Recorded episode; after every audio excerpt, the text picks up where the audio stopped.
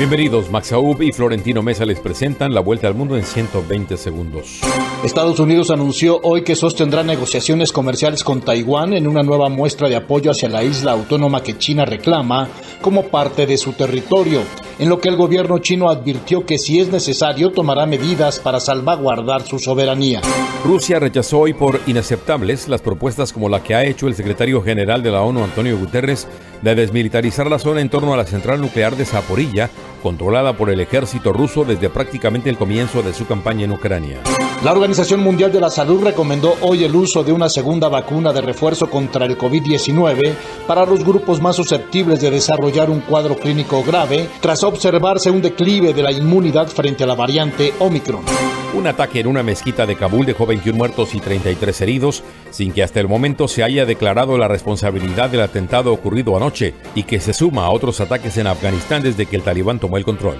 El gobierno mexicano se reunió con la empresa alemana DMT y la estadounidense Phoenix First Respond para afinar la estrategia del rescate de los 10 mineros atrapados en el norteño estado de Coahuila.